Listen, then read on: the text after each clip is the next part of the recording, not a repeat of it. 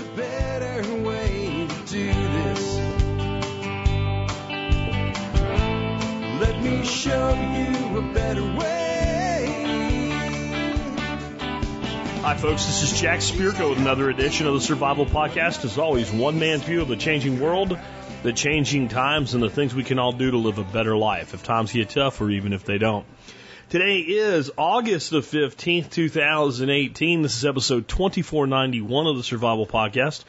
It's Thursday and we're doing a listener calls show. This is where you make calls to 866 65 Think, 866 65 T H I N K. Call that number, and you can leave a message, and if you do it the right way, you'll probably end up on the air sooner or later. How do you do that? Well, Bottom line up front is your key to getting on the air. Make your point or ask your question as fast as possible and try to do it in one sentence. I promise you it can be done. Then go ahead and give me all the details you want. If you do it that way, the odds that you get on the air are going to be pretty good, especially if you call from a quiet area where I can actually hear you without a lot of background noise. And if you're on a cell phone, make sure that you have a few bars. Don't call me when you got half a bar. You're probably going to be all broken up and then it's going to like and I'm not going to be able to use your call. You see how that works, all right? So what do we got today? We have got a question on the basics of making a good stir fry, one of my favorite ways to cook. Uh, taking care of your throat when doing speaking engagements, something I've I've gotten better at over the years um, because I had to. Uh, more on cooking Muscovy and other ducks. The same guy that asked about making sausage uh, by uh, an email that I answered last week uh, made a phone call as well and he goes into more depth. And I've kind of covered the whole Muscovy skin does not make good fat for sausage thing, but the real issue has become clear. He's having trouble with cooking ducks and enjoying the results of the hard work of raising and, and slaughtering ducks. So we'll talk a little bit about the right way to cook a duck. Um, then we're going to talk a little bit about something called the TCR 22. What's that? Well, the patent on the Ruger 1022 has run out, and there's a few companies that are starting to do clones of the 1022. And one of them is Thompson Center, and they probably have the best clone on the market. But is it really a better option than the 1022? You know what the answer is. It depends. And we'll talk about what it depends on. And then the same caller managed to get two calls in. He did it following the rules and under the two minutes that you get to leave a question, he went bottom line up front and details on both. Got them both in. So I'm going to reward him by answering both, but also proves you can do it too. When is military force justified on another nation? We'll, we'll talk about that. And then a guy, just a fun question. Why am I a, in air quotes, Tom basher in my hypothetical scenarios? I usually when I'll throw out a scenario, I will say something like, you know, Tom went deeply in debt, and, and you know Bob did not, and Tom always seems to be the bad guy or the bungler in my scenarios. Why is that the case? We'll talk about that. Then I have a question on growing stuff like trees and other seeds. What is stratification? What is scarification? How are they different and why are they important? And then a weird question, one I've never had before. How do I become a better typist? And uh, the guy making the call says, How do he become a better typer? And when I first heard it, I had to listen to it twice to figure out what he was saying. Because then I was like, wait a minute, what's he talking about? Huh? I thought he said, how does he become a better piker? you don't want to be a piker. Uh, you, you, you do probably want to be a skilled typist in this day and age. Um, pretty much everything we do requires it. And we'll talk about ways that you can become better at that skill, which I think now is, is really something we have to consider a life skill in the world. All of that and more in just a moment. Before we do, let's talk about our quote of the week this week. Um, I was trying to think of something really universal and on, on some level political without being political. How about something from Marcus Tullius Cicero, who was for one short year consul of Rome? Uh, one of the greatest philosophers and writers to come out of Rome, influenced um, to this day the way writing styles have evolved because of his influence on the Latin language, which evolved into uh, a lot of things with modern writing. Um, and and eventually, when caught by his enemies, stood in front of a soldier and said something to the effect of, "I won't get this right, There is nothing noble in what you do, soldier, but if you're going to take my life, at least kill me well, something like that. And bent over and bared his throat to allow himself to be executed since he knew there was no other opportunity. Um, so you might think there's a lot of politics in there, but I found a non political but political quote by Cicero. If you have a garden and a library, you have everything you need.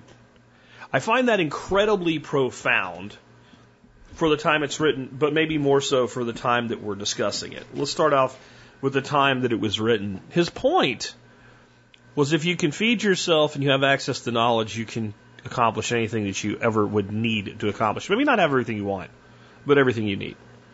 The library was not just about having a place for contemplation, but I think the contemplation thing comes in here in two. The garden is not just to feed you, it is also a place for contemplation. And the good book in the garden, even better. And I'm sure there's part of that in it. But if you think about it further, the garden can feed you with actual food. And the library can provide you with the knowledge to get anything else that you really need, or even in most instances, anything else that you want. Well, think about that today. At the time this was written, um, a lot of people had no access to land whatsoever unless they were some sort of a, a serf farmer or some sort of a nobleman with land. And libraries, while there were actually public libraries in, in this period in Rome, they, they were not you know, really accessible to everybody in the way we think of them, and uh, you know, you had to get to one because you, if you if you don't live right near the the center of of where uh, the town where the library is, well, you know, it's you don't jump in the car and drive over. Today, you could make a good case that we don't need libraries in the way that we have conventionally thought of, because the greatest library that's ever been assembled is the internet. If you have access to the internet, you have access to almost all knowledge. And very, very inexpensively, you have uh, access to almost all books, uh, many of them for free. Certainly, any that are still around from the time of Cicero, you would have. So, today, if we can feed ourselves and have the skill to use the knowledge that's available, we still have everything that we need. In fact, more so, I would say, than the time of Cicero. Just something to think about. I'll let you mull that one around in your melon and take it to where it logically leads. Before we get into your calls, just remind you one more time, you are running out of time if you want to be part of episode 2500. I'm going to give you guys till the end of next week. That'll put us up to episode 2496, where I'm going to call it and stop taking calls for the jerk line and start putting that monstrous show together. It's going to be huge. And uh, episode 2500 will all be calls from the audience talking about how the survival podcast has influenced their lives for the better. If you've been thinking about doing it, just do it. I'll make you a deal if you, I, have had a couple of people say, I just think I'm going to sound like an idiot. If you sound like a blither, I, I listen to every call before it goes on the air, guys. If you sound like a complete blithering idiot, if you really screw it up that bad, I won't put it on the air. I'll know. I'll be like, oh man, he doesn't want this on the air. She doesn't want that on the air. Now, it probably isn't going to happen. Okay? A lot of times people are just really nervous about calling in for something like this. But if you write down at least, you know, bullet points of what you want to say and just call and go through that list and know what the last sentences you want to say when you hang up, like, thanks, Jack, you're a jerk, that'd be a great one, um, then it will go well. But if you call in and it just sounds like which is what one guy typed it, and that's like I, I think that's what he was trying to say. He says, "I feel like if I do this, I'll sound like," and he just said like these garbled keys. Uh, if it sounds like that, I won't play it, and you will not be embarrassed. And no one's going to know who you are anyway, unless you say your last name or unless you're already well known to the audience. By the way, expert council members that don't make a call, man, you guys are good. Ah, pike or tree, man. Anyway, so with that. Remember, you can call in for episode 2500 by calling the jerk line at 877 644 1345. 877 644 1345. But that is not the number you call. If you want to be on a show like this, remember the Think line 866 65 Think. First call to that line now on making stir fries. And remember, I do believe cooking is a life skill. This is very much a prepper skill. Jack, could you talk more about uh, how you would do a stir fry, just like a simple one? Um, it's been 20 years since I've done stir fry, so I'm just a little, little out of touch or whatever. But um, got to practice. what kind of what kind of beef would you use? Uh, what kind of vegetables? Um, and uh, I guess would you cook the noodles first and then throw them in? Um, I assume. All right. If you could just talk a little bit more about how you do it, that'd be great. And um, you know, I'm thinking that maybe I'd have to make it less spicy for my kids and then more spicy for me and my wife. So, uh, you know, I don't know if I just make two batches or throw the spices in after I serve a little bit. Thanks a lot. Bye. So let, us start off with what I think the big things are that screw up stir fry for people. One is not getting the, uh, the the pan, whether it be a wok or a high walled saute pan, uh, carbon steel skillet, whatever you're using to do it, it hot enough. You, you want it hot. Um, if you start to get little wafts of smoke or at least shimmering in the oil that you've applied, then you've got enough heat before you, you add anything to the skillet. The next thing is I think people use meat and or fish or you know whatever that substance is that's entirely too wet. Um, if you're using a marinade, you're not going to be 100% stone dry. But even when you're mixing marinades for your beef, your pork, your chicken, shrimp, whatever, you want to use smaller amounts than you would think. This is why I think it really makes sense to do your marinades in a zip top bag. So what I like to do is mix up a little bit of marinade, cut my meat into the size that I want it for cooking, put that in the bag, dump the marinade in the bag, and generally speaking, you know, if you're making a stir fry for two to four people, somewhere around a quarter cup of marinade is more than enough. I know it doesn't sound like a lot, but what we want to do is we want to get that flavor into the meat, and we have plenty of time to add more flavor with the cook. So we just want to get some base flavor into the meat. And then to end up with a drier meat product, it makes a lot of sense to do something like get yourself like a cookie drying rack is a, is a great way to go. And about 30 minutes before you're going to do the cook, spread your meat out on that over top of like a half sheet, like a, a cake sheet, a baking sheet. The, those drying racks usually fit straight into them. And you can put that in the refrigerator and just let that sit. What that's going to do is it's going to air dry. So you want to spread it out to a single layer, obviously. And then you have the pan in case you have any drippings. And as it dries, whatever marinade you use is going to get a little bit sticky on top of the meat. You don't have to do this extra step, but I think that you'll like the results from your meat a lot better if you do. I'm not going to go into specific marinades. I'm probably going to do a cooking show in the next couple weeks, and I'll talk about some marinades for stir fries as I do that. I remember I've got all my Asian uh, pantry prepper items coming out in the next few weeks with item of the day, and there'll be different marinades and stuff like that in there. But there's, you know, you kind of think small amount of marinade on your meat, and then make up any kind of a sauce that you want, a teriyaki. I love the black pepper sauce from Lee Kum Kee that I've talked about in the past. Um, you can use an oyster sauce, you can use mixes, whatever you want, but mix that up in the amount that you want for your final results. Put that to the side. So now we've got a marinated meat and we've got our, our finishing sauce is the best way to look at that. We're going to use that right at the end because a lot of times those sauces will have some sugars in them and if we get the, the, the, the pan too hot while we're doing the cook, a little bit of char on the meat or on some of the veggies is nice, but too much, we get that sticky, it you know, it just sucks, right? And you end up having to stop in the middle, scrub your wok, kill the heat. It just, it just sucks. So number one, don't get the meat too wet. Number two, don't overcrowd your pan or your wok. People try to make stir fries with like 800 different vegetables in them or something like that. Um, you want about an equal amount, in my opinion, of vegetables to meat. If you wanted to go heavy on the veg, you want to go about two to one. Now, do understand your meat's only going to cook down a little bit in volume as some of the juice comes out of it, but your your vegetables will probably reduce by somewhere in the neighborhood of somewhere between 25 to 50 percent, depending on what you're cooking.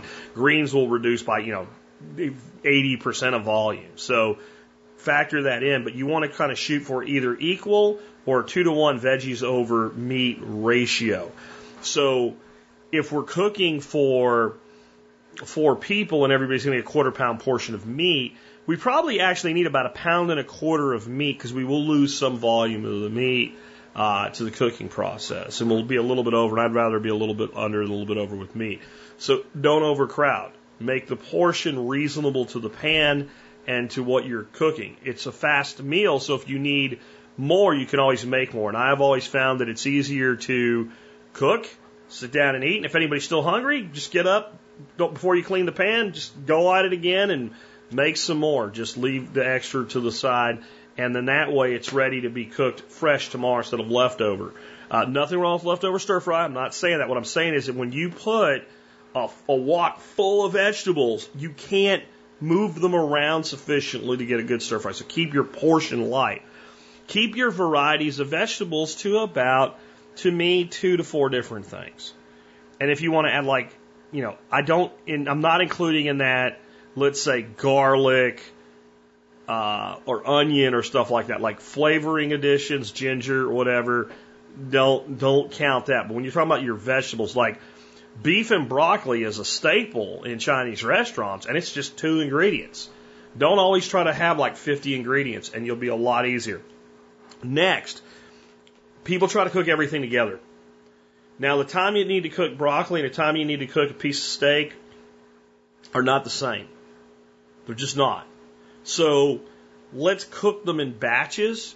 And then I like to use at least three batches if I'm cooking more than one or two different types of vegetables they cook together. So let's say that I'm going to cook something and I'm going to do beef and we'll go with the classic broccoli, but we're going to add peppers and snow peas. Broccoli and peppers take about the same amount of time. If anything, broccoli takes a little bit longer. Snow peas are like that fast. And let's say I want to, I want to push it a little bit, so I'm going to throw uh, some spinach in the wilt at the end. So then what I want to do is I want to set up three little piles here. Actually, four. I'll have my pile of meat. I'll have my broccoli and my peppers in, in kind of a pile on a cutting board or in a bowl or on a paper plate or something like that. Um, and, and then I'm going to have my snow peas in their own little pile. And then I'm going to have, and I'm talking about the stuff that's in a pod, you cook the whole pod. And then I'm going to have the, the spinach off to the side. And what I'm going to do is when it comes time to do the cook, in that we'll do exactly that one because it can change depending on what you got. First, I'm going to take the beef. I'm going to go in. I'm going to fry the beef. I'm going to cook it to about 80% of where I want it. And I'm going to take it out of the pan or the wok and I'm going to put it in a bowl. Whatever I put it, I'm going to put it in something where there's going to be juice that's going to come out of it. I don't want to lose that juice. That's flavor I want it going back in later. Then I'm going to take my core vegetables I'm going to fry them until they're almost done. And then at that point, I'm going to toss my meat back in along with the juice and finish it that way. And right at the very end, then I would throw in that um, spinach. Now you mentioned noodles, so that's there's one example of a stir fry. Let's do another one. Let's do another one. Let's do let's put potatoes in a stir fry. Let's do a, a, a pork a pork and peppers with potatoes with mushrooms. That's that's a good one too. Just to kind of see the thought process. Same thing. We're going to slice the pork, open the grain when we do the slice. We want to do some kind of a slice on the bias, something that opens that grain that lets more marinade in. Make our marinade, whatever that's going to be, into a bag. Put it off to the side. Potatoes. You can fully fry potatoes in a stir fry, but I find the beautiful way to do them. Let's say we're going to use those little round potatoes, babies. Cut them in half throw them in some salted water, or throw them in some water with some like uh, better than bouillon chicken base, something like that to give them some flavor, and parboil them. And right at the end, throw a pinch of saffron in if you have it, and if you're willing to sacrifice your saffron for it till they turn yellow. It's really cool. Okay, now drain the potatoes and rinse them with cold water to cool them down. Now we've got starch coming out of them. They're going to crunch a little bit easier. They're going to cook really, really fast for us. Okay? Now, we're going to cut up our mushrooms, and our mushrooms out of the peppers and the potatoes and the meat are going to take the longest to cook. So now we're going to go back at it again. We're going to take our pork out of our marinade. We're going to let it dry. We throw it in the wok. We're going to stir fry it. Nice good char on it, but it's not quite done yet. Out of the wok it comes. Go somewhere where it drains. We don't lose the juice. In go the mushrooms. We're going to cook the mushrooms down about halfway. Then we're going to throw the peppers in and the potatoes in, and we're going to cook them. Do we cook the potatoes and the peppers together? Maybe. It depends. How big are the peppers? Were they frozen? Are they fresh? Whatever your guess is, but we're going to cook that till that's almost done. Back in goes the meat. Give that a toss around, and if we have a finishing sauce, kill the heat. Get the, the finishing sauce. Give it a good mix. Serve that. Excellent. If you wanted uh, noodles, it depends on what you want. There's nothing wrong with making your noodles, putting them off to the side, like like rice on the side of a Chinese restaurant, and then putting them on a plate and serving them. If you want to make pan fried noodles, I would look up how to do that. I would definitely use the noodles that I recommend for that. I'll put a link in the show notes today. I haven't reviewed them yet, but there's a Hong Kong egg noodle that's perfect for a pan fried noodle. That's where we fry the noodle to a crisp. But that's pretty much we cook the noodles. When if you're going to pan fry a noodle, you want nothing in that wok but a little bit of oil in the noodles themselves. Any other stuff, and you're going to get sticky noodles even on a well seasoned wok. And we're going to cook the noodles until they begin to crisp on one side. We're going to flip it like a patty till they on the other. We're going to put them off to the side and anything else we've figured out when and how and where to have it ready to go on top of them. Uh, if you just want to flavor your noodles with your finishing sauce, then what I tend to do with that is I make my thing just like I said. So I've got my veggies, my meat, and everything is into the pan. I haven't yet done the finishing sauce. And then I will add the noodles right at the end, turning the heat quite a bit down at that point, toss it around, everything mixed in with the noodles, and I'll add the finishing sauce over the noodles, kill the heat, just use enough heat in the wok or the pan to bring the heat back into the noodles because they've probably cooled off since you've boiled them and rinsed them. Um, I, that's as much as I can do. That's like 10 minutes, and it's a lot on stir fry. And again, the specific recipes maybe we'll talk about in a cooking show coming up. But that methodology of separation, keeping the meat dry, don't overcrowd the pan, um, it sounds a lot more complicated than it is. Just start looking at your vegetables. This is going to take longer to cook than this. Batch them, put them in. That way you don't end up with murdered snow peas and yet your broccoli is a little bit too un- uncooked for you. All right, let's take another one. Hey Jack, hopefully I have an easy question for you. I just got back from a conference, and if you can't hear from my voice, I have completely lost it. Uh, I got another conference coming up here in a month that I will be talking the same amount, and I'm wondering how do you keep your throat healthy? How do you keep your uh, uh, throat from getting completely destroyed from talking at large events for a long period of time. Anyways, any help you can give me would be great. I appreciate it. Love the podcast. Bye. Well, long term audience members will tell you that definitely I feel your pain, in the words of a former president. Um, I have dealt with this myself, and I, I do have to say, though, for me, with a few rare exceptions, and I'll, I'll, get to that in a second, it's generally not doing two or three presentations that wears my voice out. Um, I do five presentations a week. Most of them I have about a good hour uh, of my own voice in or more. And so I guess part of your voice conditioning is to use your voice. But there's more than a few episodes of me getting on the air going, oh, this is Jack Spirko, like that. Um, way worse than what you were displaying there. And there's also quite a few episodes where I'm in that scenario, and as I go through the show, the the voice deteriorates toward the end because it's it's so strained. And there are some uh, rewinds where you'll hear me say at the beginning of my new intro, "Hey, I'm just doing this today because my voice is shot." And generally, with doing events and workshops and things like that. What kills my voice is my commitment to y'all. And this may be what happened to you too. It's not just the speaking uh, in the presentation mode, but then being at something like that for a weekend or three or four days and having a lot of people that want to talk to you. So you might spend, you know, eight hours a day talking. And uh, so here's a couple of tips on that. Number one, what people think is most interesting is themselves. So try to keep your responses to a minimum and get them talking, and that will save your voice. It will also lead to a better interaction with people. The other thing is, and this is something you have to worry about when it comes to your event organizers. I said it's usually talking to people that wore me out. Um, there's a, a certain expo that I don't do anymore because I just don't feel that the people organizing it uh, do a good job when it comes to taking care of speakers. And at this event, they have you speak on a stage out in the middle of a trade show floor where there's people, you know, doing all kinds of things. And therefore, the AV even though it's reasonable AV equipment, doesn't really let the people in the back of the audience hear what the hell you're saying very well. Because this is an outdoor type thing, you got people behind you starting friction fires, squeak, squeak, squeak, squeak. You got, you know, hundreds of people that are not paying attention talking. You got that buzz.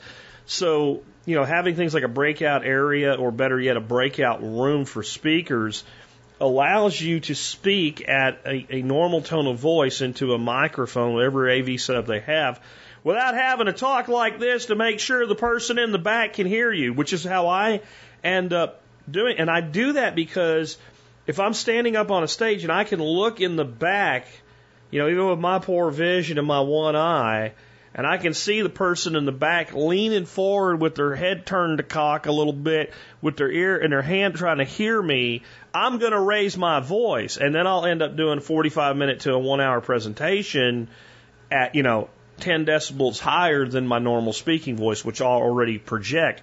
For a lot of people that don't project the way that I do, I think that would re- really tear them up because they're going to push 20 points higher than what they're used to doing. So making sure that the AV setup is adequate for what you're doing and having a conversation with somebody before you commit to it. Now, there's people I do it for I don't worry about. Like if I speak for Free State Project up in New Hampshire, I don't even I don't even bother asking. I know they have their shit together, but when you get with a new venue, it's when you're trying to get your name out there, you want to say yes to everybody. But one of the things I always need to know is what is your AV setup and what is what is the environment in which I'm going to speak. Because I'm not going to work my ass off to get a bunch of y'all to show up to not hear me. I don't think that's right. So that's another thing. Um, then, other than that, I mean, all you can do is take the best care of your voice possible. Tea and honey is great. Uh, slippery elm is a really good herb uh, to use. Uh, so that's something you can look up slip, slip, slippery elm tea and blackberry. Those two together, burdock is also really good. So that, that combination right there is useful. I have two products that I recommend uh, that I've used over the years. One is pretty good and it's not expensive. Um, it's called Vocal Eze Throat Spray. And it is a combination of ginger, echinacea, and honey. And it's spelled Vocal Eze, E Z E. You get a two pack of it for about $24. Um, and they're fairly large, like one ounce uh, bottles. The other one is a bit more expensive. It's not really that much different, you know, when you first look at it because it's echinacea and uh, and golden seal. Uh, so we have um, we have a combination. The echinacea is the same, but the golden seal is a little bit more expensive, and I think for the, the purpose a little bit better of an herb than ginger. But instead of honey, it's actually made with propolis. And propolis is a byproduct that bees make um, that is a hell of an immune booster in addition to the echinacea and the golden seal, uh, and has, in my opinion, really strong healing properties. Here's a little bit on uh, uh, propolis, and this is even from mainstream that usually craps all over uh, anything alternative, WebMD. Propolis has a long history of medicinal use dating back 350 BC, the time of Aristotle. Greeks have used propolis for uh, abscesses. Assyrians have used it for healing wounds and tumors. The Egyptians used it for mummification. Propolis is used for canker sores and infections caused by bacteria, including tuberculosis, by viruses, including flu, H1N1 swine flu, and common cold, by fungus, and by single celled organisms called protozoans. Propolis is also used for cancer of the nose and throat, for boosting the immune system, for treating gastrointestinal uh, problems, including uh, Helicobacter pylori infection uh, in peptic ulcer disease. Uh, propolis is also used as an antioxidant and anti-inflammatory agent. And that's the big thing, the anti-inflammatory agent. Uh, the golden seal, the echinacea, propolis all have very strong immune defense mechanisms but they're also all anti-inflammatories to keep the throat from getting uh, inflamed. So even though the um, the one by Gaia Herbs, the Echinacea Golden Seal Propolis throat spray, is a little bit more expensive, um, and it's not a lot more expensive, just a little bit. It's the one that I actually have a T-Spaz review of for. But both of them work, and that's why I have a link to both of them so you can see them in the show notes. And I think it's important to talk a little bit about how to use them. I think they should be used about when you're getting ready to speak and you're going to do your presentation, about once an hour, every hour for three hours, so three times, and then right before you start. And then it should be used right when you finish. And then if you're talking to people long term, a spray here and there once every 30 minutes to help keep the inflammation down while you're talking. Because what happens is you build up inflammation while you're talking, and then when you rest, it really kind of swells and you get damage to your vocal cords, and that's where you have that hoarse voice.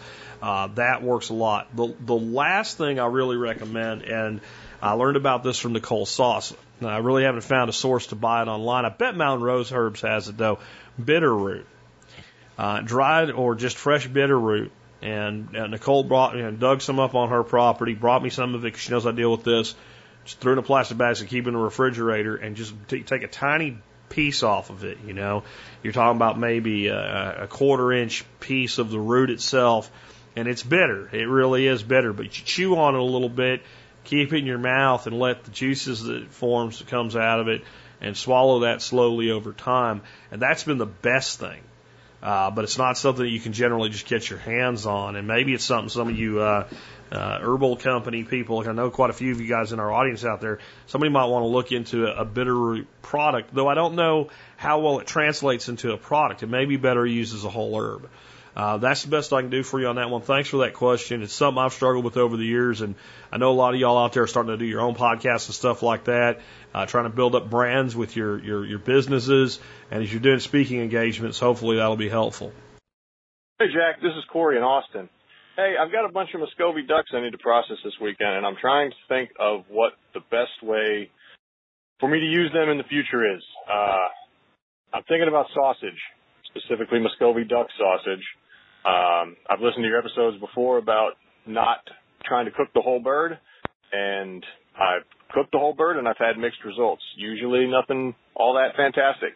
So to go through all the work of processing these animals and then put them in freezer bags and then take up all my freezer space with a bunch of big, you know, big animals, um, and then I thaw them out and I cook them and the skin is either still chewy and rubbery, um, if I cook the meat to the temperature I like it, or else the meat is overcooked if I try to get the skin to the temperature that I like it. You know, nice crisp, crispy skin.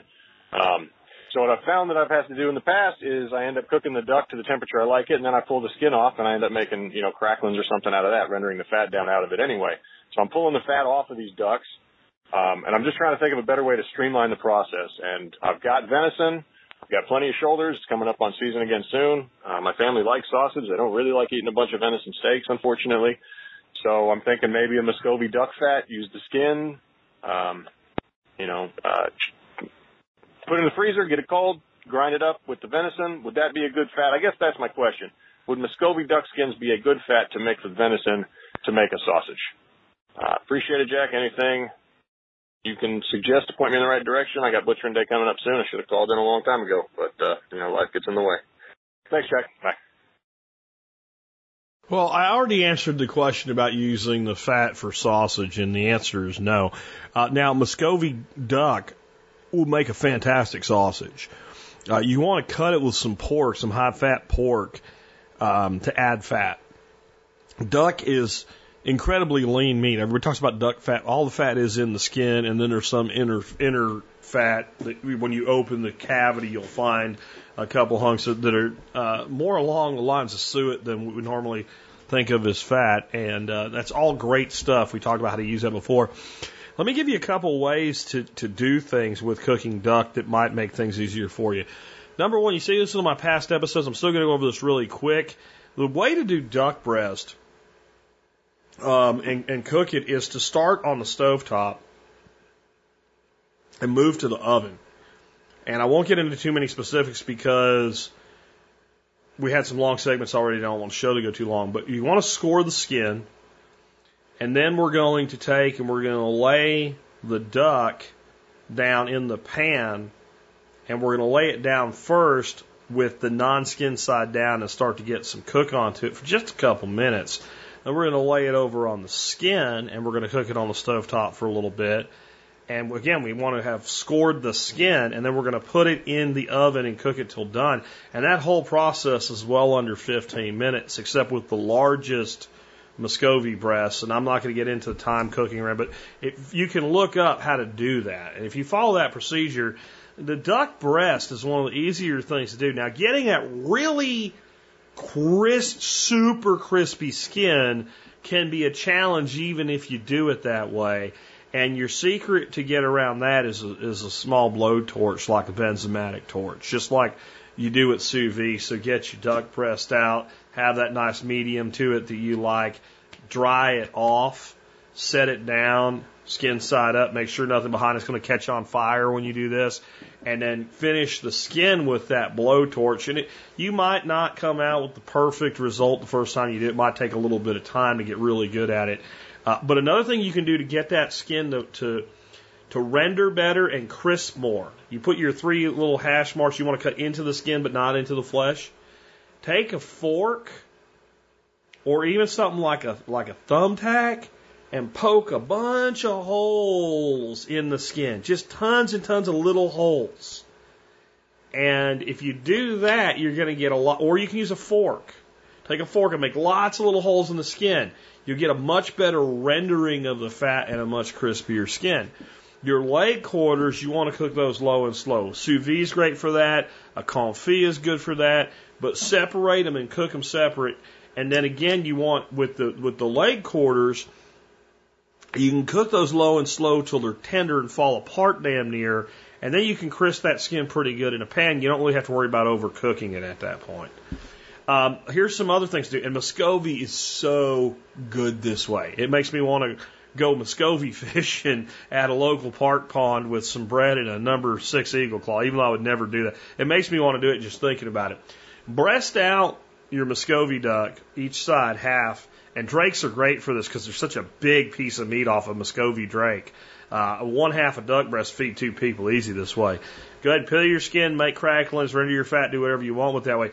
Take that breast and cut it into medallions, fairly thin, about a half inch thick. So instead of the way normally people think cut long grain with breast meat, cut it like you're making uh like uh I can't think what you call them now. Uh scallopini. So when you do a chicken scallopini, you take a chicken breast and you cut it across. So you're cutting it into like medallions. So you start at the fat side. You'll end up with a little piece down the end you'll have to figure out what to do with. But you end up with nice round medallions. Now with chicken scapoli, uh, what we're going to do, or scallopini, what you're going to do is then pound that out and fry it. With the Muscovy, you don't really need to pound it out. I, though I think a Muscovy duck scallopini might be good, and that's another thing altogether then. But what we've been doing with the Muscovy breast is we cut them again about a half inch thick, maybe a little bit less than a half inch thick, going again across the breast so they're round. And then season some flour, just some general all purpose flour, a little salt and pepper, and roll them in that. Think chicken fried steak basically, and then deep fry it. I know it sounds stupid, crazy. It is the most. It tastes like venison backstrap. It, it, and that's a that's a very common way that venison backstrap is made in Texas. You can pan fry it, but if you deep fry it at about 325 to 350 degrees, you'll you'll you'll ride in and thank me. And if you do up a little gochujang mayo, which sounds like crazy to go with it, but it's so good. So gochujang is a fermented Korean chili paste. And so you use about one part of that to about two to three parts of mayo and mix that up.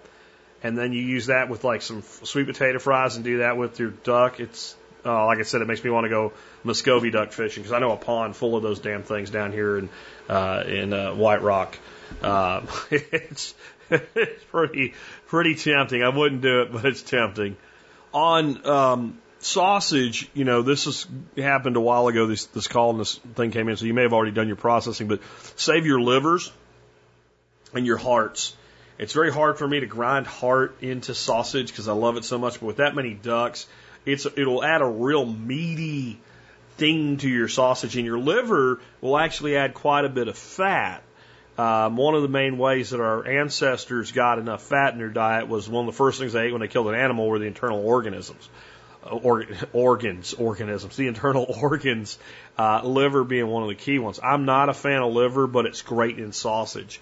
So back grind that into your sausage. And again, use about 20% pork. um, to get enough fat into your uh, into your sausage. Uh, and then that would be a very fatty pork. The, the less fatty, the more pork you want to use uh, into it. And if you're going to be making a lot of sausage, look at at least a five pound lem, L-E-M, sausage stuffer. Uh, and I will put my favorite grinder and my favorite stuffer in the show notes for you as well with links. Uh, so there's my thoughts on that. Anybody's got some really great ways to make duck, tell us about it. Uh, let's take another one. Hey Jack, Jake here in Michigan. Just listened to your um, six gun battery homestead arsenal podcast and had a couple comments. One thing I would agree on all of the aspects of the Ruger 1022, but if you were buying a new 22, I probably wouldn't buy the, the Ruger. I would look at the Thompson Center TCR 22. Basically, it is a Thompson Center manufactured 1022. They, because the patent has expired, I believe, so they are now making it one all the parts interchange for about $320, $350. It comes from the factory in a synthetic free floated stock, has a threaded barrel, aperture sights at the rear of the receiver instead of the Ruger Buckhorn sights on the barrel, and it has a Picatinny rail already integral to the receiver to make it easier to mount a scope, as well as uses 1022 barrels, receivers, magazines, stocks, and if you use the the Thompson Center magazines, it actually will lock open on the last round, unlike the Ruger. Um, thinking on your comments about D-Day, one military operation I might I might say that could be argued as acceptable in a libertarian mindset would be Operation Eagle Claw, and I believe 1980 of sending Delta Force in to attempt to recover the hostages in Iran from Iran. That one could be, I could see that one being debatable on being an acceptable use of military force on another country. But just curious what your thoughts are. So let's start out with the uh, TCR 22. Um, I looked up a few reviews on it. It is it is impressive for the money. With big giant, it depends on it. So if you're going to do all the stuff to a 1022 that the Thompson Center version already has done, you can't do it for the amount of money and the difference between a stock 1022 and the Thompson Center gun. You can't do it. You're going to save money out of the gate. And if you're going to do all that stuff, and if you like what it comes with and the accessories it comes with, it's probably a better deal. Probably the nicest thing about the TC is the last shot bolt hold open. I've always thought it's stupid that Ruger has not changed the 1022 to do that. I don't understand why they haven't. There are modifications you can do on your own to make that happen. Another thing that the TC has that's really nice is that um, the the bolt has a much nicer um, grip for actuating the bolts larger, oversized. Again, that's a modification a lot of people do to 1022s. And as you start adding up, like, yeah, you can make it do that yourself. Uh, again, the, the numbers uh, bear out that you would be ahead following this fellow's advice and buying the, uh, the Thompson Center. Um, a couple things that I'm not in love with. Um, it comes with um, a integrated Picatinny rail on the receiver and a rear aperture sight. The way they're set up, the rail really getting in the way of the sight plane, but if I really wanted to run a 1022 with irons, while I would have to install my own rear aperture sight, not looking through the chasm of the Picatinny rail would be preferable to me, and I'd rather have the receiver as a flat top. Most people are going to scope it though, so that's irrelevant. The the integrated rear sight on the TCR is really nice.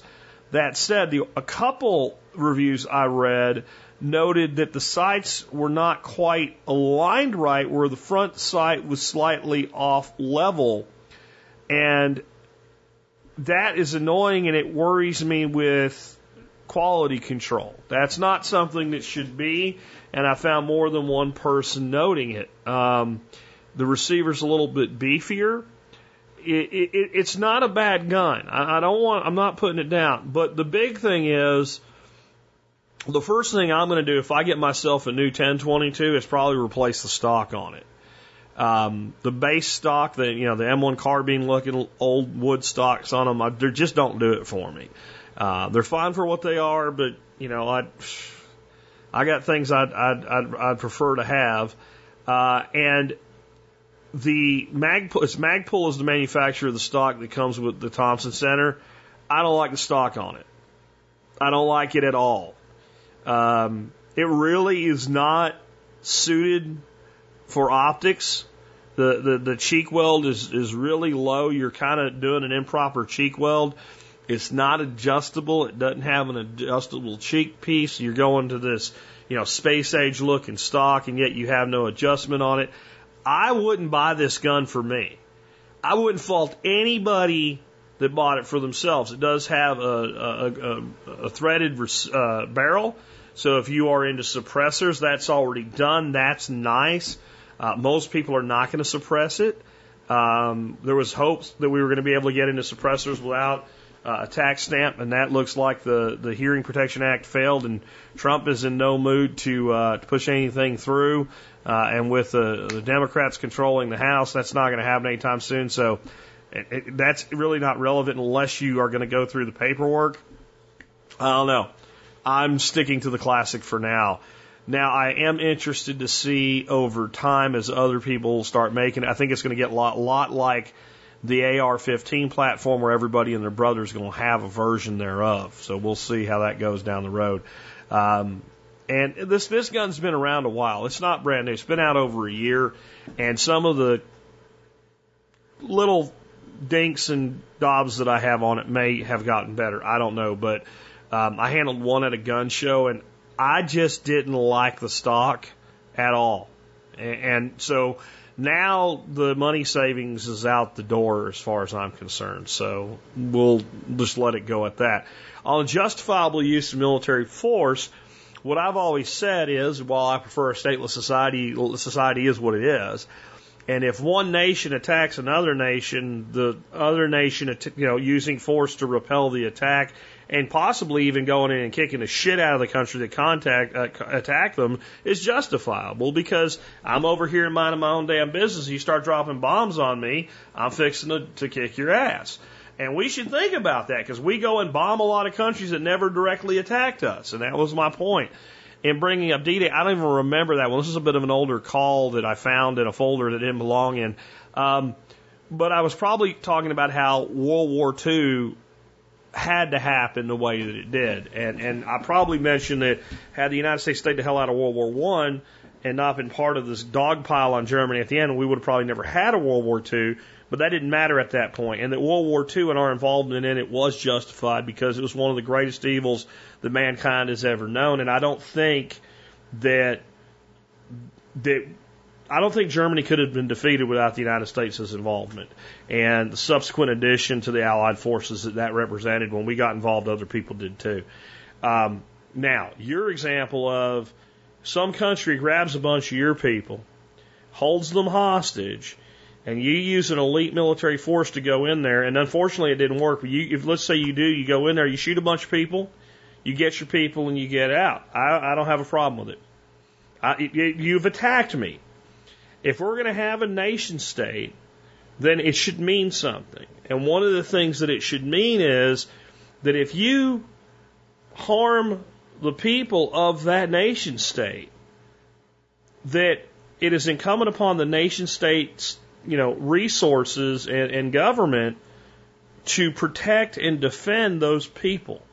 Now we also have to balance that with a modicum of do you start a world war over two people or four people or even 50 people?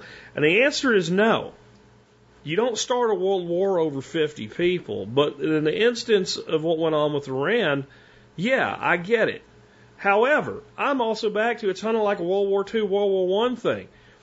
The reason the shit went down the way it did in Iran is that we screwed with that nation from prior to World War II, but specifically after World War II. We propped up the Shah. We, we created a puppet government. We fermented anger in the hearts of the people there. The people of Iran stood up to revolt. They thought they were getting freedom, and they ended up with with, with a, a tyrannical theocracy that they're stuck under now. It's all our fault, and our people got taken hostage in the middle of that. And it, it, so I'm fine with the fact that they tried. It would have been better had they succeeded. But the whole thing happened because we were sticking our nose where it didn't belong yet again. And it amazes me this country's appetite for screwing up shit in the Middle East. We, we, we will not learn our lesson. We are, we are literally a naked person running around poking hornets' nests with a pole.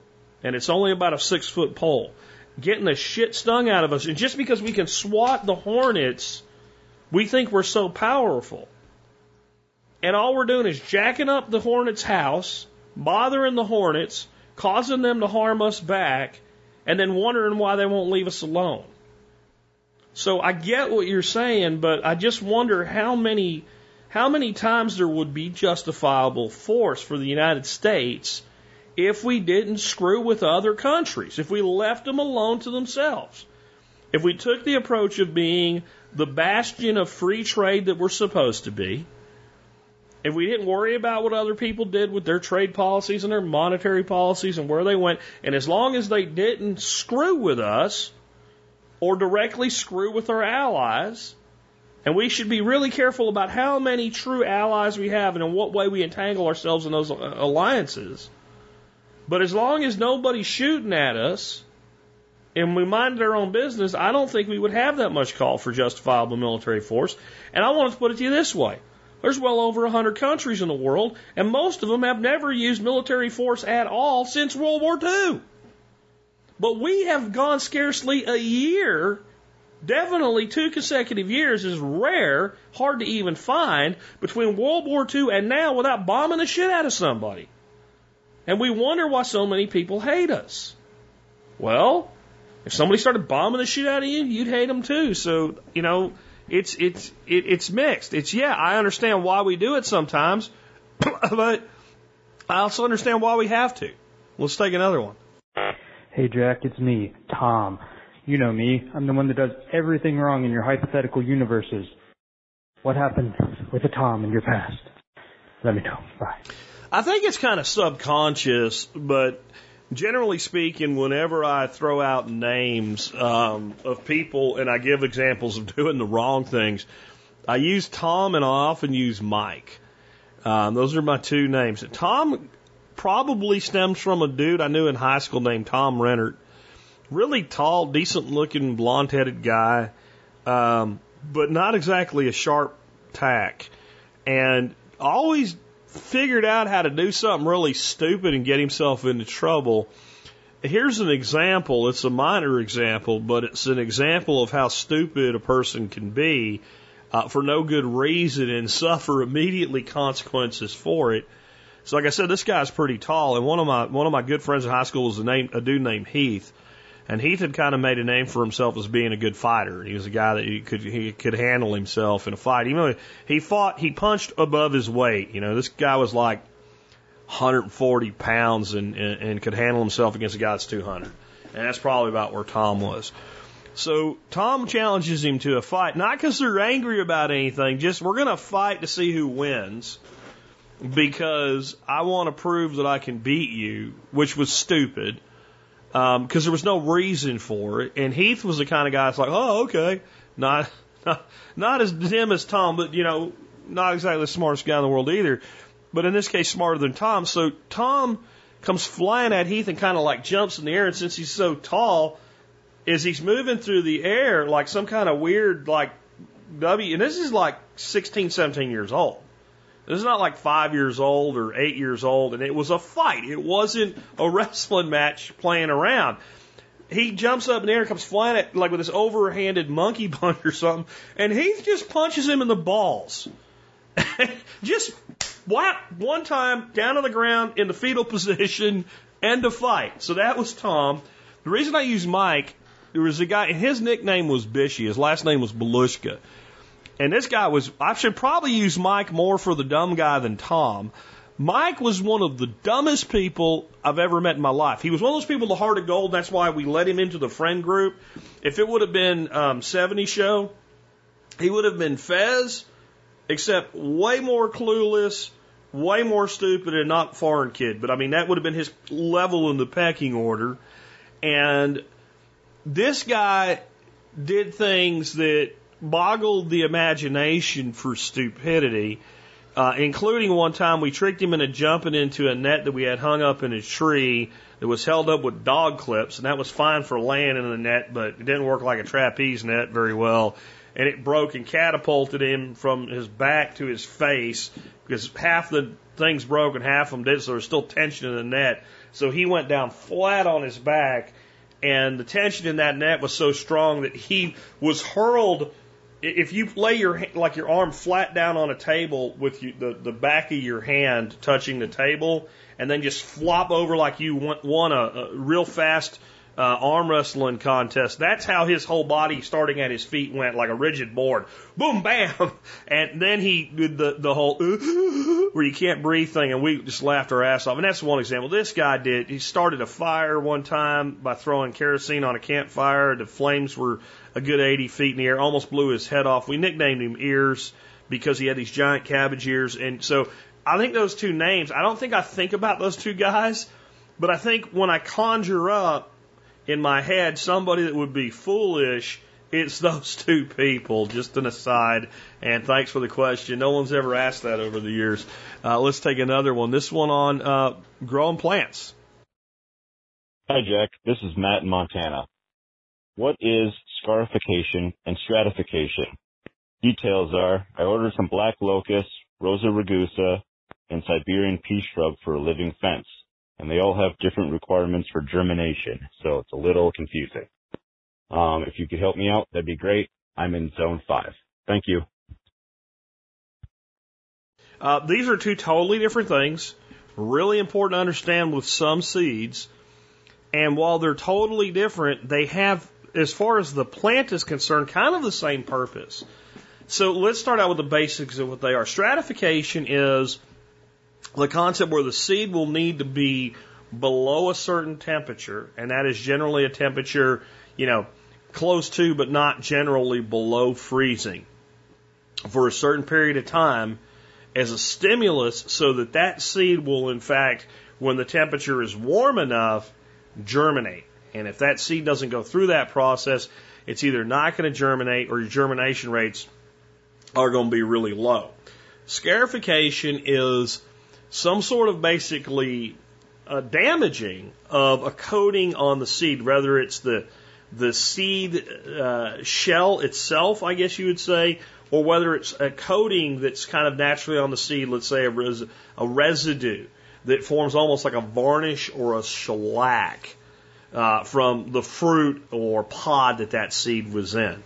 And these both serve the same purpose, and that is that a locust tree or many other specifically perennials uh, and annuals as well does not want to fall on the ground in late fall on a warm, moist fall day and have that seed germinate.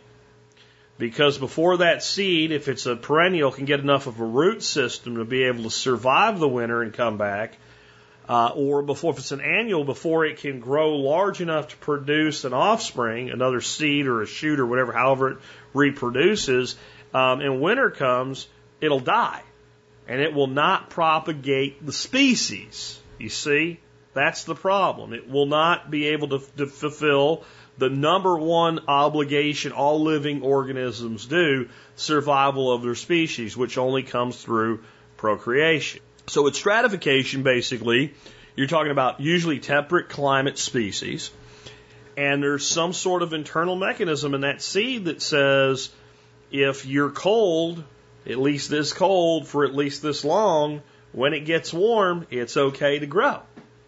So it's real easy. Generally, we store that in a semi-moist environment. We don't want to be too wet or we'll get um, mold. Uh, but vermiculite's probably the best thing to use. Just lightly damped vermiculite.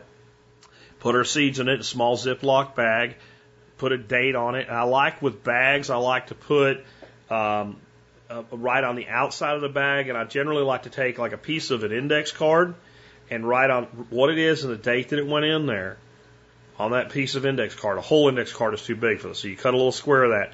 Then take some transparent tape and completely cut, like you laminate it basically, like a poor man's lamination.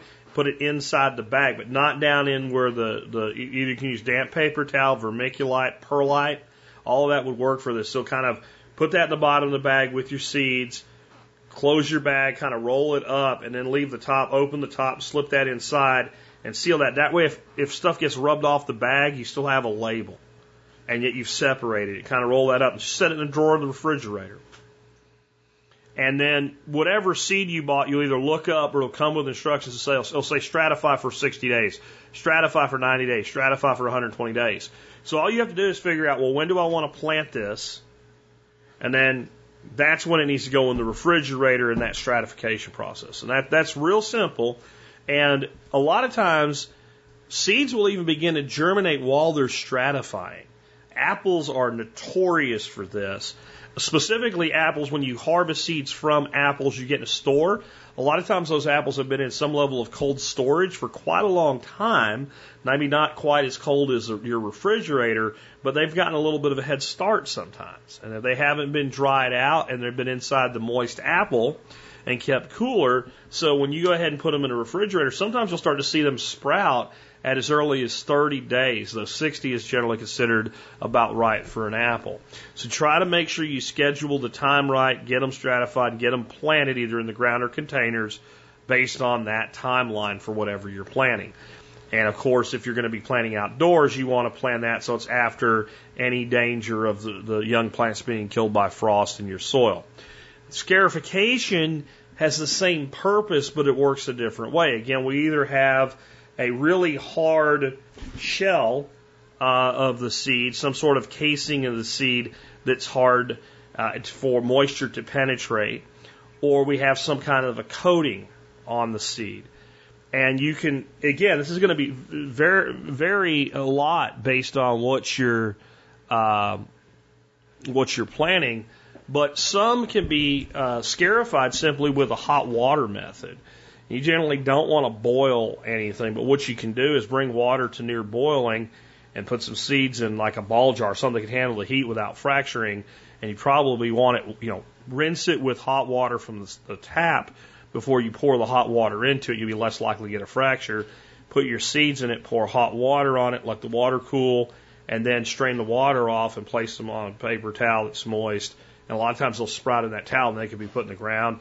Sometimes uh, scarification can be done with something like um, sandpaper and just making little scratches in the side of the seed. It all depends, but it's a hot water method and some sort of abrasive method, uh, depending on the seeds that you'll find. You, and you just look it up by the individual one. And that's the same type of thing that there's something in nature that will do that for the individual species. And that way seed sticks around for a long time in nature and only when the conditions are right will those seeds be likely to germinate. Stratification kind of is a mass germination thing, like they all just go. Scarification is some sort of process. Some seeds actually pass through the digestive tract of certain animals. They've, developed symbiosis there where they don't digest the seed, but the seed gets scarified by going through the animal. Uh, while not native to the United States, cows and mesquite do that, or there's probably bison that were doing it prior to cattle. But cows eat mesquite seed, and some of the seeds get swallowed whole. Some of the seeds pass through the cow, and the cow poop come out the other end, and they become scarified in the digestive process of going through the three stomachs of the cow. Many seeds have uh, such relationships with birds.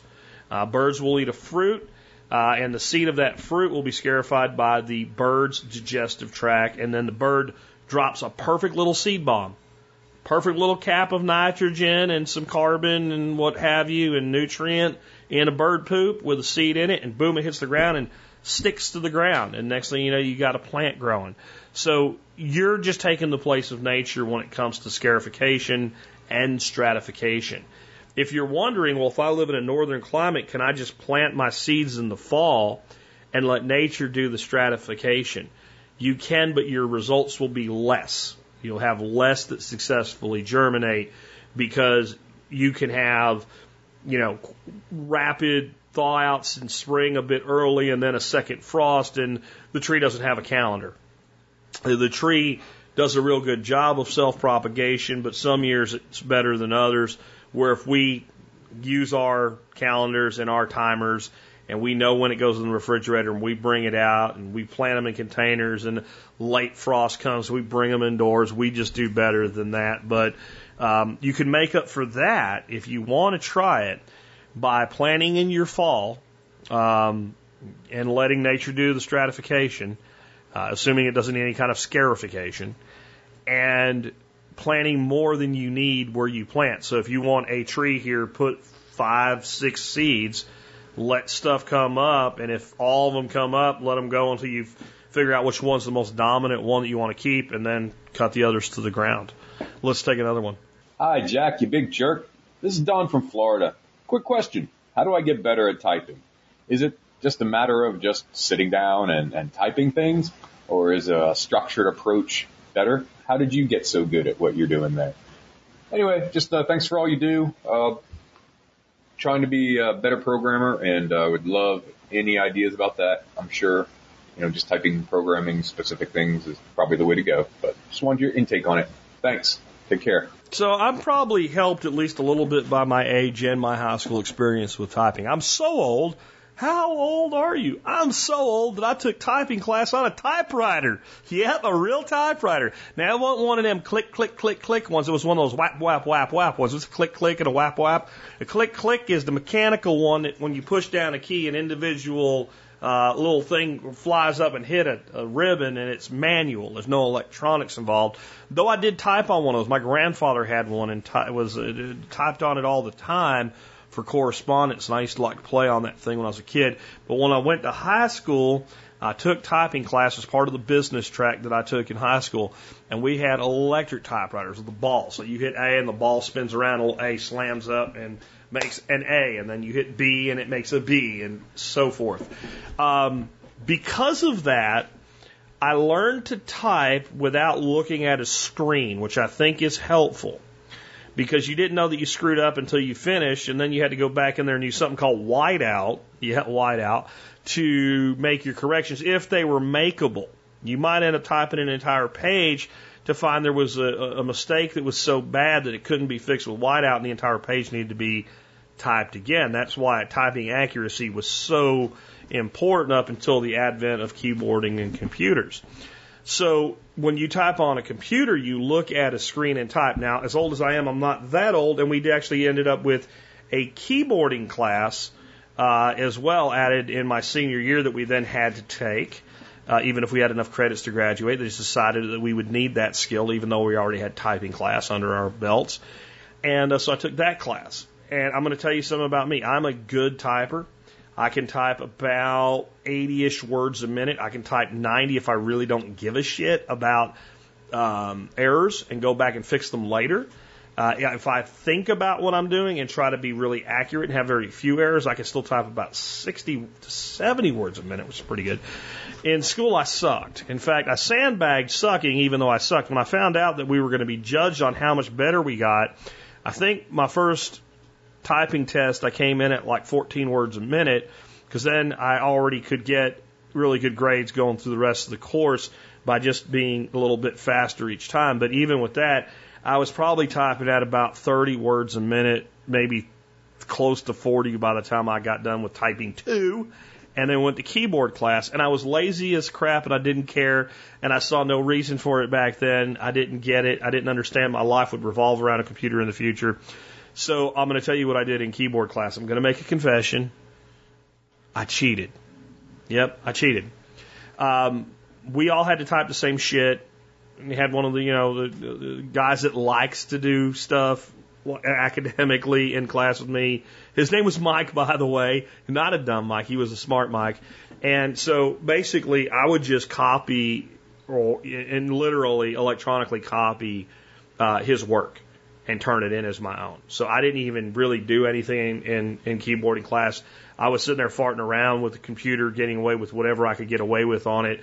And the teacher, to her credit, watched like a hawk. We used to use a thing called the disc. This is how a disc, a big old floppy ass disc, the big black one. You don't know, yeah, millennials. There was a disc. It, when you save in Microsoft Word and you hit save, it's a disc. That's what that picture is and it's a hard. That's the the, the the smaller three and a half inches. It's a big old floppy, right? The original floppy.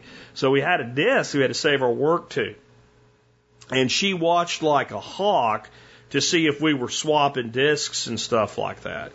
But what she didn't realize, I don't. She was so new to the world of high school and computers.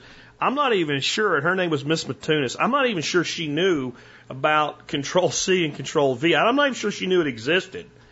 So what I would do is I would have this guy do his crap and then hit Control C and leave that in, in, in the memory of the machine and then go somewhere else. And then I'd go over there and fart around with it like I was doing something and throw my disk in there like I was saving. And I would just hit Control V and then I would save that. And I cheated my whole way through that course. It's a total confession. Why do I tell you this? So that you understand that there's hope. Um, and, and the way that I became a good typist. When money was involved, I learned how to type. So flash forward, you know, 10 years later, I'd finally made it into sales and I was selling uh, structured cable installations and I'd go in and I'm I'm writing up a proposal now that's for a two hundred thousand dollar job that I'm going to make four percent on.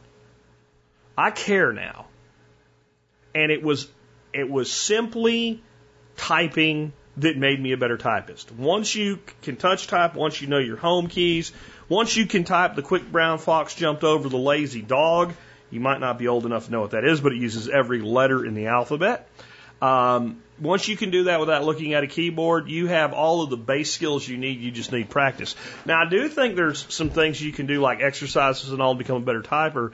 And the the one that I found that I think is kind of the, the, the easiest one and, and fun one to play, and it's it's free to use. There's no cost to it at all. It's called type. It's called Key Hero.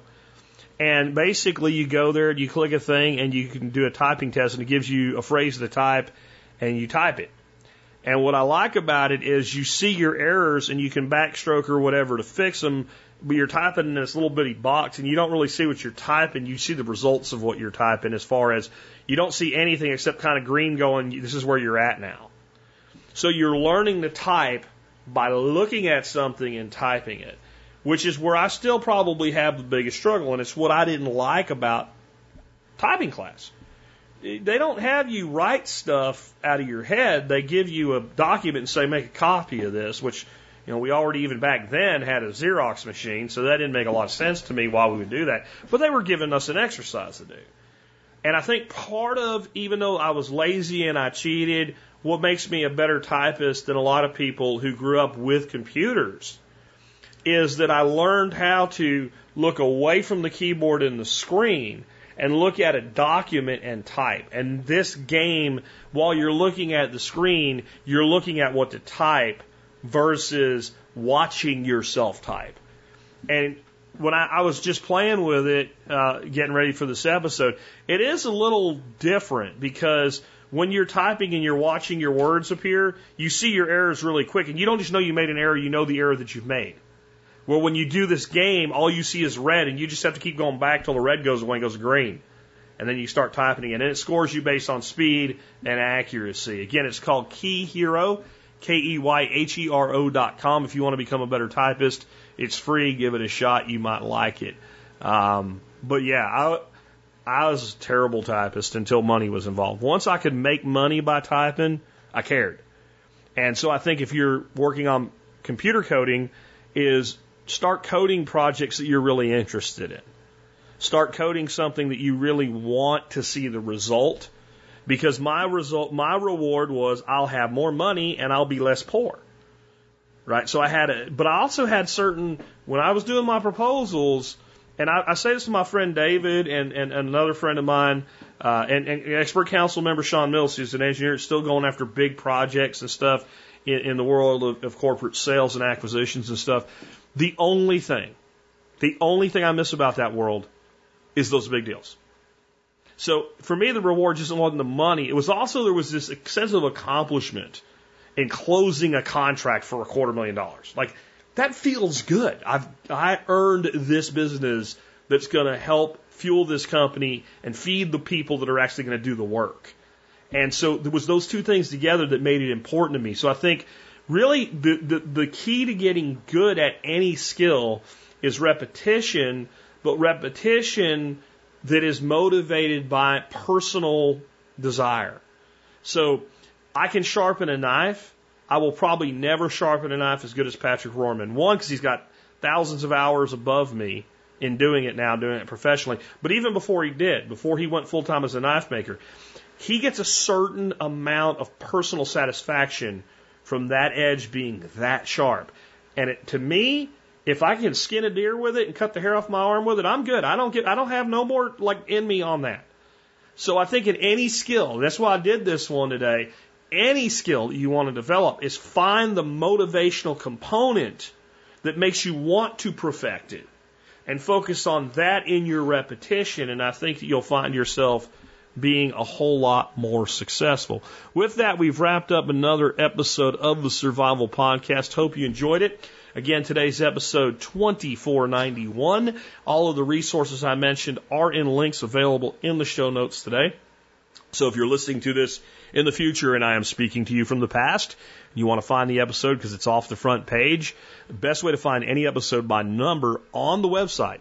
Go to the site, use the search function and type in episode dash and the number, 2491 in this case, and it will come up. And if you want to learn about something, you haven't heard on the show yet, and you're especially a new listener, odds are we've talked about it multiple times. That search bar function is your friend, as is the tag cloud. And it's all at survivalpodcast.com. The other thing you can do when you're there, what is it? Subscribe to the Daily Mail. Then you'll know what the hell is going on. Even when you get behind on listening, at least you'll get that daily mail and you'll be like, oh, this is one I got to listen to. Or when some kind of special thing comes up, you'll know about it. Like, oh, I don't know, when Excalibur dehydrators go on sale for 30% of their, not 30% off. I had a while ago, it wasn't even on Amazon. It would, I had no benefit in it. They were on a clearance website for 30% of their price, 66% off roughly. And I put that out in the Daily Mail to make sure that people knew about it. And when things come up like that, I put it in the Daily Mail. That's why you want to be on it and get one mail a day. The other thing you can do there is you can help support our show either by becoming a member of the Member Support Brigade. And if you become a member of the Mem- Member Support Brigade, you get a bunch of really great discounts that'll pay you back 100% on your membership costs. Uh, and then some. Most people make money on it, and you get a bunch of other cool stuff, and you support the show that you love.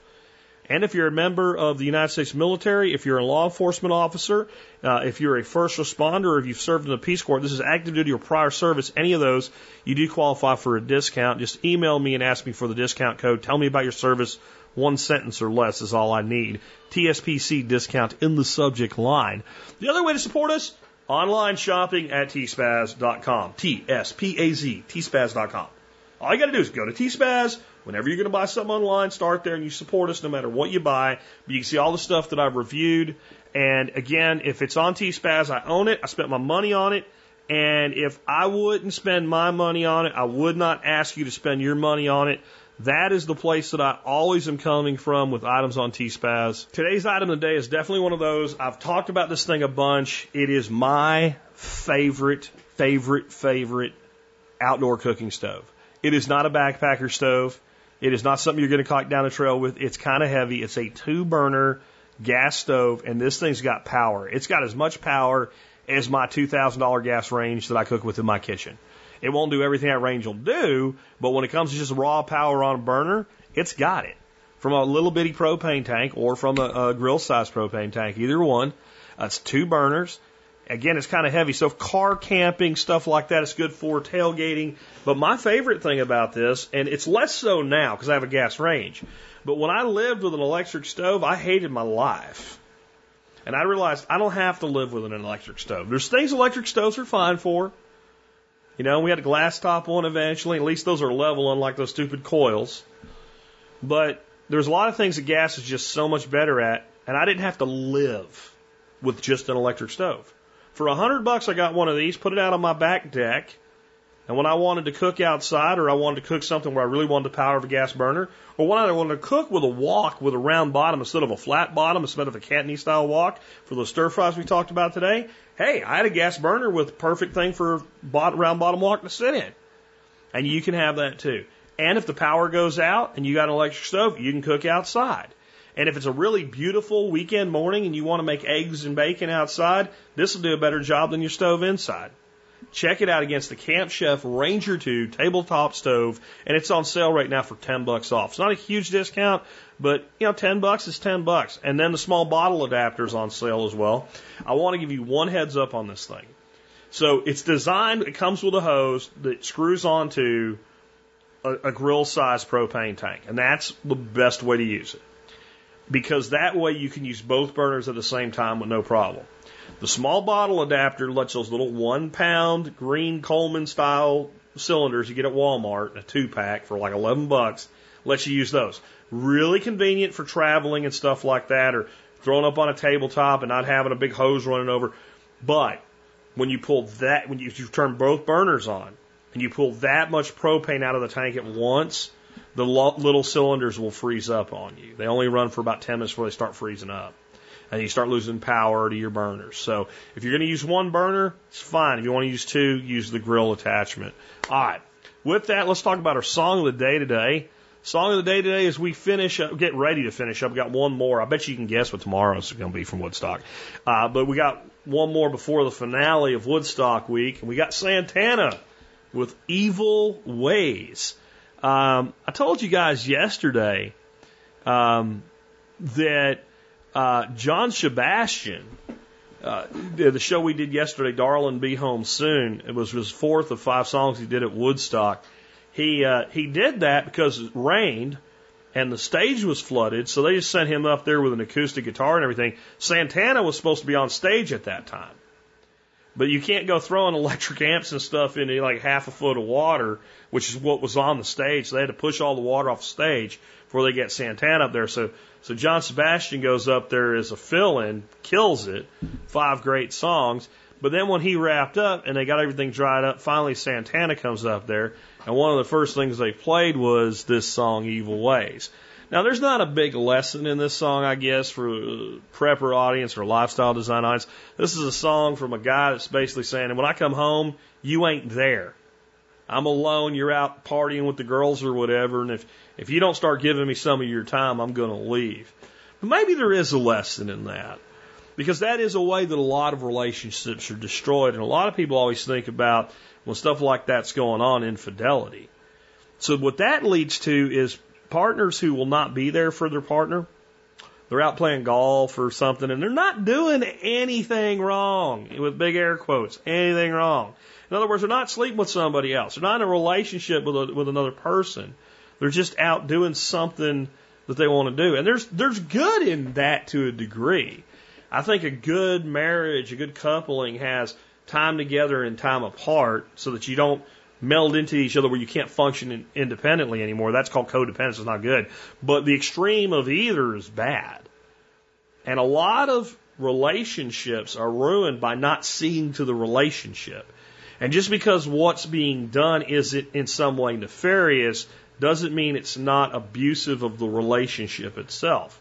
So there is a little bit of a life lesson there. Otherwise, just a cool ass song with, you know, Santana, so some of the coolest guitar you'll ever hear. Evil Ways from Santana. One day left in Woodstock week. What do you think we're going to finish with? You know what it's going to be tomorrow. I'm not going to tell you, but you know. With that, it's been Jack Spirko with another edition of the Survival Podcast, helping you figure out how to live that better life if times get tough or even if they don't.